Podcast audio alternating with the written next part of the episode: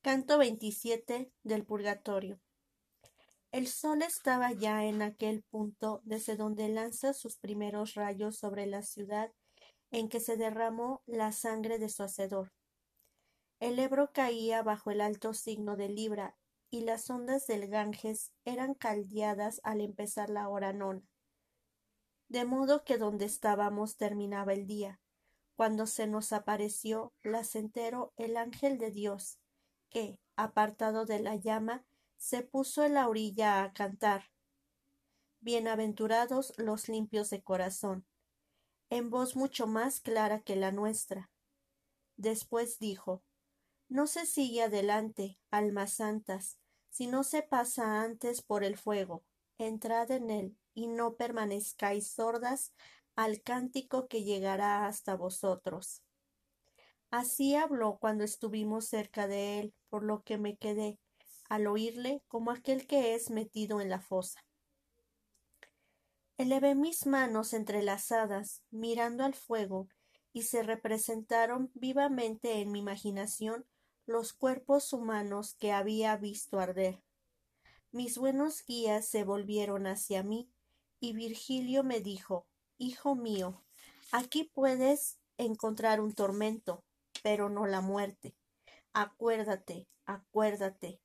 Y si te guíes sano y salvo sobre Gerión, ¿qué no haré ahora que estoy más cerca de Dios? Ten por cierto que, aunque estuvieras mil años en medio de esa llama, no perderías un solo cabello. Y si acaso crees que te engaño, ponte cerca de ella, y como prueba aproxima con tus manos al fuego la orla de tu ropaje, Depón, pues, depón todo temor. Vuélvete hacia aquí y pasa adelante con seguridad. Yo, sin embargo, permanecía inmóvil, aun en contra de mi conciencia. Cuando vio que me estaba quieto y reacio, repuso algo turbado. Hijo mío, repara que entre Beatriz y tú solo existe ese obstáculo. Así como al oír el nombre de Tisbe, Píramo, cercano a la muerte, abrió los ojos y la contempló bajo la morera, que desde entonces echó frutos rojos, así yo, vencida mi obstinación, me dirigí hacia mi sabio guía, al oír el nombre que no se borra nunca de mi mente. Entonces él, moviendo la cabeza, dijo ¿Cómo? ¿Queremos permanecer aquí? Y se sonrió, como se sonríe al niño a quien se conquista con una fruta. Después se metió en el fuego el primero, rogando a Estacio, que durante todo el camino se había interpuesto entre ambos, que viniese detrás de mí. Cuando estuve dentro, habríame arrojado para refrescarme, en medio del vidrio hirviendo. Tan desmesurado era el ardor que allí se sentía. Mi dulce padre para animarme, continuaba hablando de Beatriz y diciendo ya me parece ver sus ojos. Nos guiaba una voz que cantaba al otro lado, y nosotros, atentos solamente a ella, salimos del fuego por el lado donde estaba la subida. Palabras de Jesucristo en San Mateo. Se oyó en medio de una luz que allí había, tan resplandeciente que me ofuscó, y no la pude mirar. El sol se va, añadió, y viene la noche. No os detengáis, sino acelerad el paso antes que el horizonte se obscurezca. El sendero subía recto a través de la peña hacia el oriente, y yo interrumpía delante de mí los rayos del sol que ya estaba muy bajo.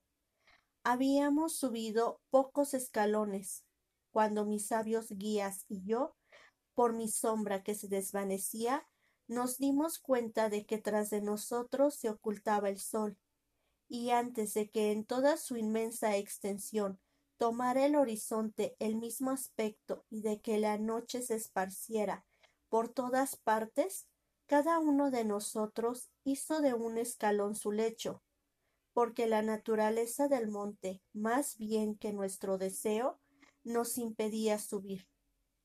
Como las cabras que, antes de haber satisfecho su apetito van veloces y atrevidas por los picos de los montes, y una vez saciadas se quedan rumiando tranquilas a la sombra, mientras el sol quema, guardadas por el pastor, que apoyado en su callado cuida de ellas, y como el pastor que se queda fuera y pernocta cerca de su rebaño para evitar que lo disperse alguna bestia feroz?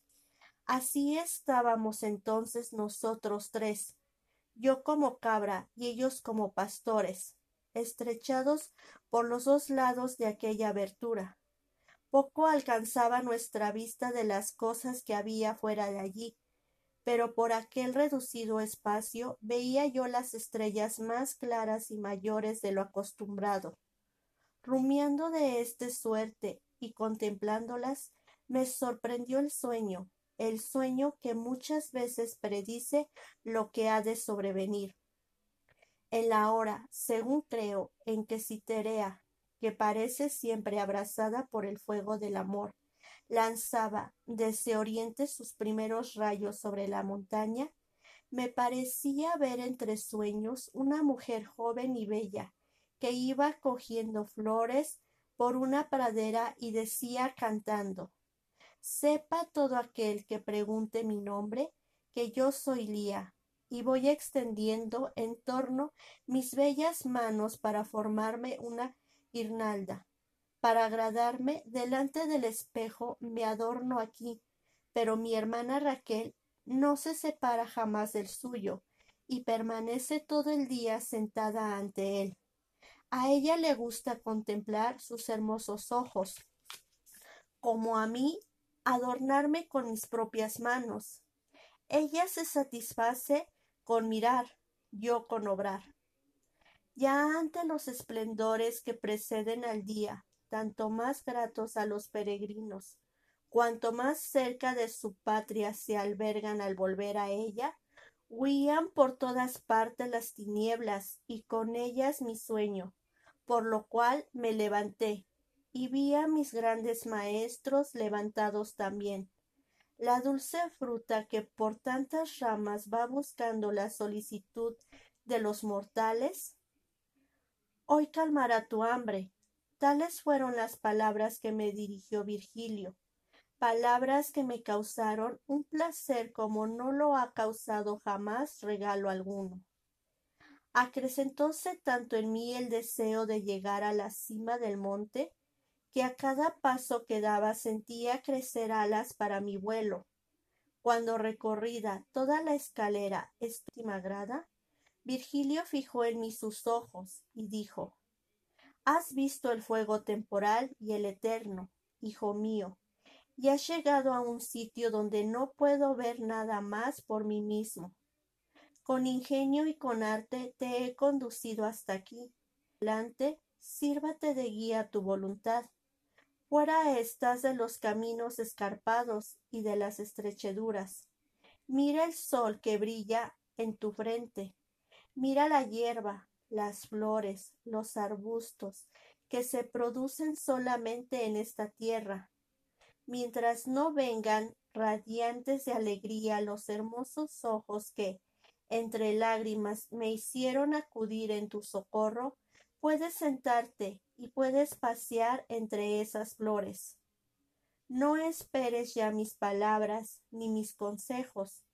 Tu albedrío es ya libre, recto y sano, y sería una falta no obrar según lo que él te dicte.